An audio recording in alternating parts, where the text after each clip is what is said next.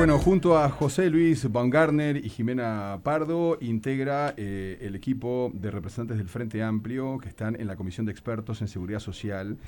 Estamos en contacto a continuación con el expresidente del Banco de Previsión Social, exministro de Trabajo, integrante de esta comisión, Ernesto Murro. Ernesto, bienvenido a Informativo Sarandí. Muy buenos días. Muy buenos días, un gusto estar con ustedes. Muchas gracias.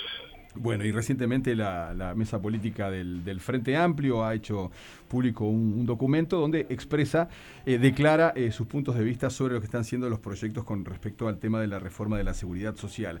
Ernesto, para ir directamente, se está hablando mucho en estos días, por ejemplo, uno de los temas fundamentales que se pone sobre la mesa es el tope de la edad. Pero antes que nada, eh, ¿por qué se afirma que el proyecto que ha sido elevado al gobierno por parte de los representantes de la coalición solo tiene en cuenta la sustentabilidad financiera. ¿Cuál es el problema? qué, es lo que ustedes ven como negativo a esto? En primer lugar, nosotros hemos trabajado muy intensamente, constructivamente todo este año. Eh, se cumple un año de trabajo de la Comisión de Expertos que se le llamó para la reforma de la seguridad social, pero solo es para la reforma de las jubilaciones y pensiones. Acá no, no se tratan otros temas como seguro de paro, asignaciones familiares, salud, etcétera. Esto ya es una carencia, pero igualmente aceptamos participar. Es una comisión en la cual primero se trabajó en un diagnóstico, que fue lo que se votó en marzo, que se trabajó intensamente, cordialmente, con respeto.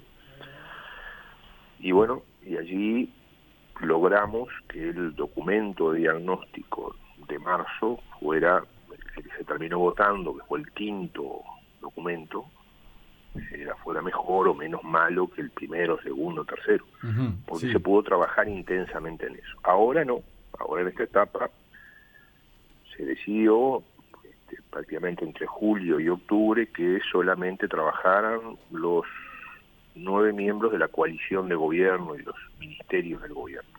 Y bueno, el 5 de octubre se nos entregó el documento de recomendaciones, lo discutimos un mes, un poquito menos un mes, durante octubre,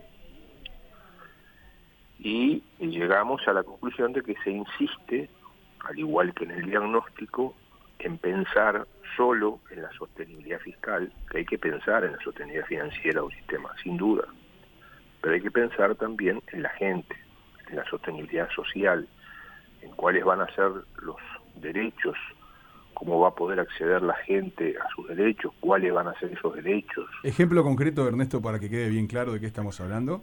Y bueno, acá estamos hablando, por ejemplo, que hay un aumento de años de edad y de trabajo al barrer este, rápido. Por ejemplo, hoy la gente puede acceder a una jubilación con 60 años de edad y 30 de trabajo, hoy, o después puede acceder a los 65 y 25, a los 66 y 23, a los 67 y 21, y así hasta los 70 y 15. Una hora se va 65 y 30. Ajá y, y, desde ahí para arriba, 65-30, y después 66-27, 67-24 y así hasta 70-15. Pero este aumento fuerte que se da para la mayoría de la gente afiliada, de los trabajadores y trabajadoras, pequeños empresarios, productores, trabajadores públicos y privados, trabajadores por la cuenta, trabajadores empleados, obreros, dependientes, este aumento fuerte se da al mismo tiempo con una rebaja de lo que se va a cobrar. A, ver, a ver, eh, Ernesto, por partes, porque el argumento es, vivimos más, por un lado, y si no se cambia esto, el sistema va, a explotar dentro de pocos años. Nosotros somos, estamos dispuestos, lo dijimos siempre, somos partidarios de hacer reformas, de hacer revisiones, y fue lo que hicimos. En los 15 años de gobierno nuestro, reformamos las jubilaciones, el seguro de paro, las asignaciones familiares, la caja bancaria, la caja notarial, la profesional, la militar, la policial, hicimos, hicimos esas cosas, hicimos el sistema tributario, hicimos la reforma de la salud, o sea, nosotros somos partidarios de ese proceso. El tema es que acá, acá se nos dijo, ustedes lo habrán escuchado, ustedes lo tienen grabado, se dijo por parte de miembros del del gobierno, la reforma no puede ser solo la edad. Bueno, pero sin embargo acá la edad es más de la mitad de la reforma. El impacto negativo para la gente y el impacto financiero. Acá se dijo, la reforma no puede ser solo la edad, no puede ser solo subir los años. Ustedes lo tienen grabado. Pero es lo que está sucediendo. Si a eso le agregamos eh, lo que pasa con lo que se va a cobrar. Ustedes habrán oído hablar, la, audiencia oído hablar de lo que se llama la tasa de reemplazo. ¿Qué es la tasa de reemplazo? Es el porcentaje de jubilación que cobro en relación al salario. Bueno, si se aprueban estas recomendaciones, desaparece la tasa de reemplazo. ¿La gente sabe esto? No, no lo sabe. ¿Los periodistas saben esto? No, no lo saben. Ahora se va a hablar de la tasa de adquisición. ¿Qué es la tasa de adquisición? Es un índice, un indicador, que ubican entre 1,1 y 1,35. Que, ¿Qué significa? Por ejemplo, una persona tiene 30 años de trabajo, se lo multiplico por 1,3, le da 39%. Eso es lo que cobraría. Bueno, 39% es menos que hoy. Hoy el porcentaje mínimo hoy es 45% de proporción de la jubilación en relación al salario. El aumento, además de años, está significando aumento de años también para acceder a las pensiones de viudas, por ejemplo. Se va a poder acceder a una pensión de viuda, una mujer que con sus hijos, fallece la pareja, se queda con sus hijos, tiene que ir a trabajar, lo va a hacer cinco o diez años más tarde que va a tener el derecho a la pensión de viudez.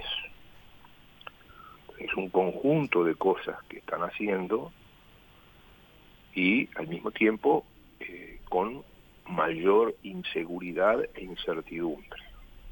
Este es otro aspecto importante de las recomendaciones que han hecho los miembros de la coalición de gobierno. Por ejemplo, cuando se dice, eh, todos los nuevos trabajadores de todas las cajas van a ir a un sistema mixto, como el que hoy tienen los trabajadores del BPS, que aportan al BPS y a una FAP. Ahora todas las cajas, bancaria, policial, militar, profesional, notarial. Pero van a ir a un peor sistema mixto. Porque, por ejemplo, hoy un trabajador la trabajadora que está trabajando, aporta el 15% de su salario. Más o menos va la mitad al BPS y la mitad a la FAP. Y aporta eso hasta que se jubila, en el momento de jubilarse, no se jubila, el Banco de Seguros le paga la parte de jubilación por AFAP y el BPS le paga la parte de jubilación por el BPS. En general la gente recibe más o menos,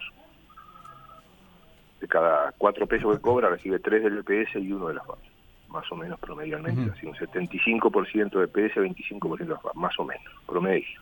¿Está bien? Así es hoy. ¿Cómo va a ser en el futuro? Bueno, durante la vida del trabajador se plantea que haya cuatro fondos distintos. Uno primero, que serían los primeros tres años de trabajo del trabajador. Que ahí pueden haber incluso otras AFAP que administren esa plata. Después habría otro fondo hasta los 40 años Después habría otro fondo más o menos desde los 40 hasta los 55. Después habría otro fondo de los 55 hasta que se jubile.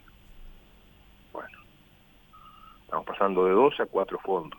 Fondos distintos, ¿qué son los fondos? Es donde se pone la plata del trabajador por parte de la FAP y se invierte.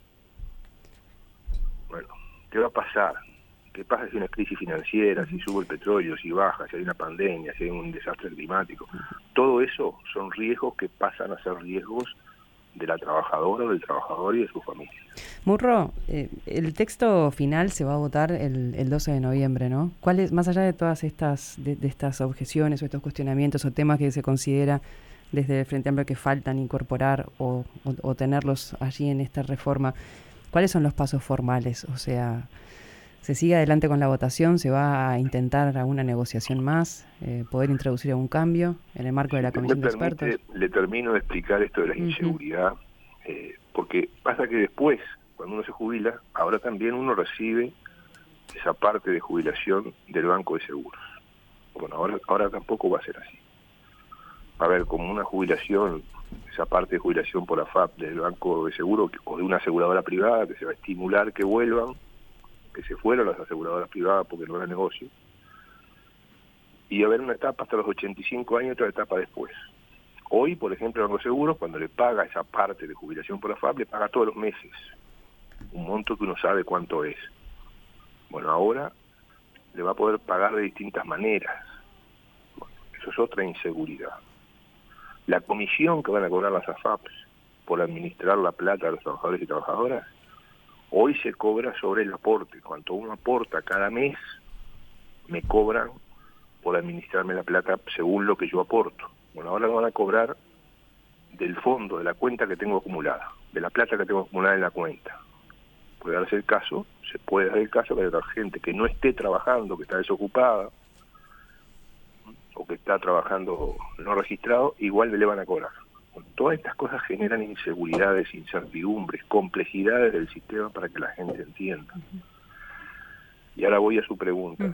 Eh, hace minutos se nos informó por parte de la presidencia, unos minutos antes de que comenzáramos esta entrevista, que en esta tarde o mañana se nos entregaría el documento final que se pone a votación.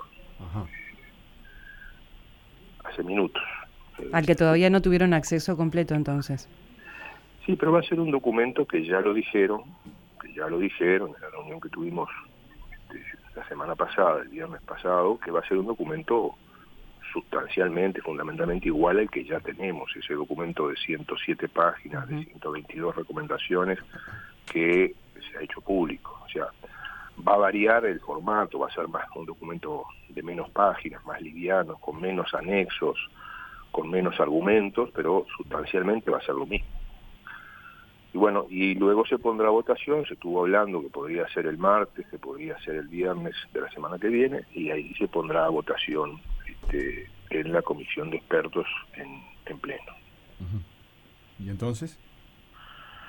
Y luego de eso se inicia una etapa que pasará esto al Poder Ejecutivo. El Poder Ejecutivo deberá escribir, redactar el proyecto de ley artículo por artículo y luego que lo haga irá al Parlamento y allí se iniciará la etapa de discusión parlamentaria en diputados y en senadores.